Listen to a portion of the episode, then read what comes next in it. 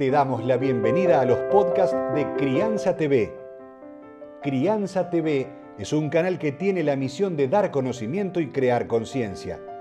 Un medio en el cual encontrarás a especialistas y profesionales que hablan de temas desde el embarazo, parto y lactancia, como de la crianza en todas sus etapas, así como también de educación, tecnología, estética, alimentación, medio ambiente y valores te invitamos a conocer nuestra web www.crianza.tv. Seguimos en todas las redes y canal de YouTube. Somos Crianza TV. Quiero invitarlos a escuchar a Dolores Arancibia, que ella es líder de la Liga de la Leche, y en particular nos va a hablar de la historia del pecho y la lactancia. Sí, porque nuestras tetas no se las consideraba de la misma manera que ahora. Todo era un proceso tan largo para llegar al lugar que hoy está ocupando la mujer y ser ella la dueña de sus propios pechos. Y aunque te suene rara esta pregunta, escucha, porque vale la pena conocer la historia de nuestros pechos y la lactancia. La historia de la teta y la historia de la lactancia es una historia muy fuerte, muy larga, tiene muchos hitos.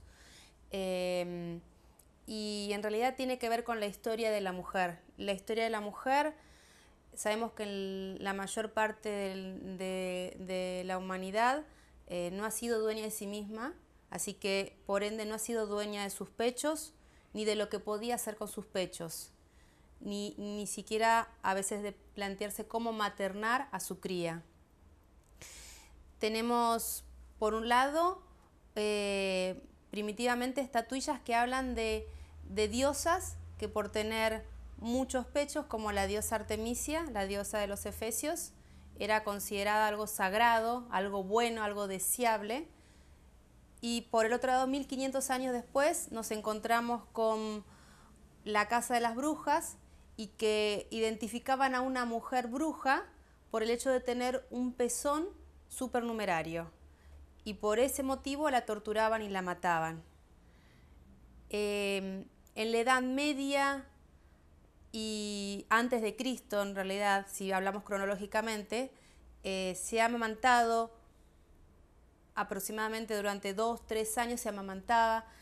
Excepcionalmente se usaba nodrizas, tenemos hechos como bíblicos donde está Moisés, que fue amamantado por su nodriza, que en este caso justo fue su madre, pero es, es, anecdótico eso. Se usó nodrizas, pero no tanto. A partir del renacimiento de la edad moderna empezó a usarse más eh, una madre que suplemente a, la madre real del bebé para que fuera amamantada y para que fuera amamantado el bebé. A partir de la edad moderna, a partir del Renacimiento, se ve que hay eh, un, auge más del uso de la nodriza. Tanto es así que mm, eh, se contrataba a, a, las mujeres y se los llevaba a los bebés al campo donde vivía esa nodriza. Por dos años, entre 18 y 24 meses, entregaban a sus bebés.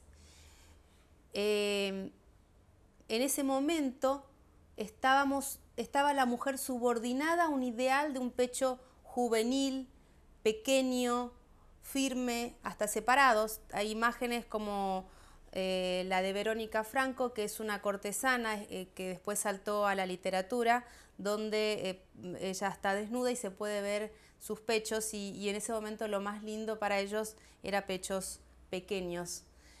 Em, y las reinas, la gente de la aristocracia, tanto de Inglaterra, Francia, Italia, eh, se llegaron hasta a vendar, usaban corsés muy apretados, pueden ver las imágenes de Isabel I, donde pareciera que no tuviera pechos de tan apretados que tenían la ropa. Y a las niñas, es increíble, pero a partir de los dos años, cuando volvían a sus casas, les vendaban los pechos pretendiendo que no le crezcan los pechos. Eh, las otras cosas que hacían en pos de ese pecho pequeño y juvenil era ponerse infusiones con eh, polvo de oro o con excremento de paloma.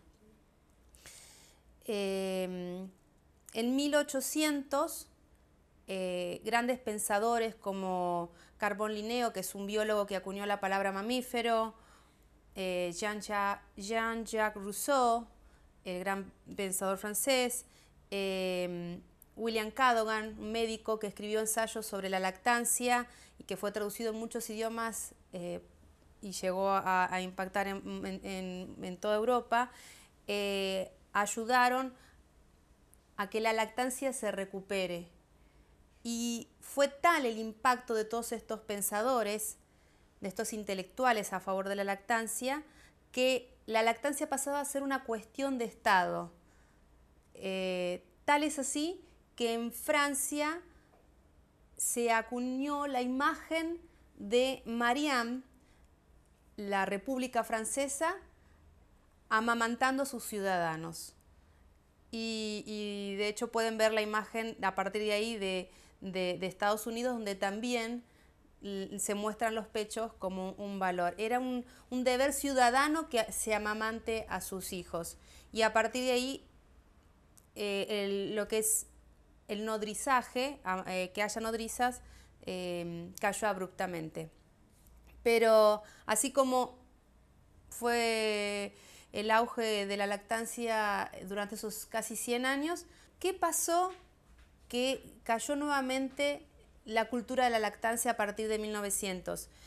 En 1860 nace la pediatría y con ella nace increíblemente la primera industria de los sucedáneos de la leche materna, es decir, lo que hoy le diríamos la leche de fórmula. Y, y, hay una asociación ilícita que muy bien lo explica el doctor Fernando Balone, eh, de relacionarse la pediatría con eso.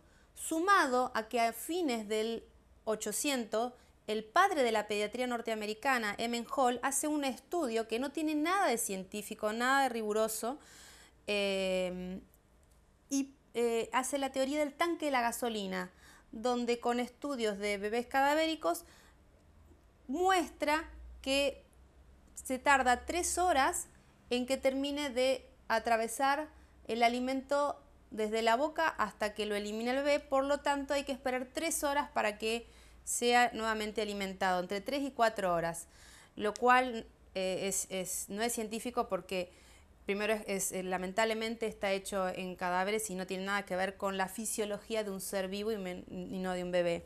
Entonces, decíamos, eh, el nacimiento de las leches de fórmulas el doctor Hall con su teoría del tanque de la gasolina y empezó a crecer la leche, el negocio de las leches de fórmula más la revolución industrial hizo que se empezara a creer que era mucho mejor dar leche de fórmula o a igualarlo con la leche de madre, que hoy está demostrado que eso no es así. Y lamentablemente nos encontramos que todavía tenemos efectos de eh, de esos hitos de la historia de la lactancia. Todavía creemos que hay que dar cada tres horas y sabemos que eso no tiene nada de científico y creemos que la leche de fórmula es igual a la leche de madre y no hay comparación. Por eso nos encontramos nosotros acá en la Argentina con un 28% de bebés que solamente son amamantados a los seis meses cuando todavía deberían estar todos, absolutamente todos, con lactancia materna exclusiva.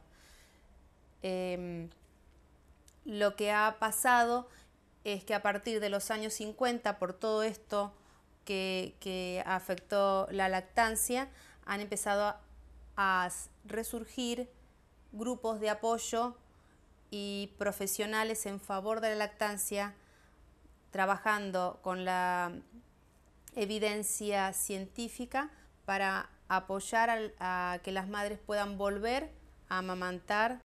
Vas a encontrar libros, cursos, charlas y más información en www.crianza.tv.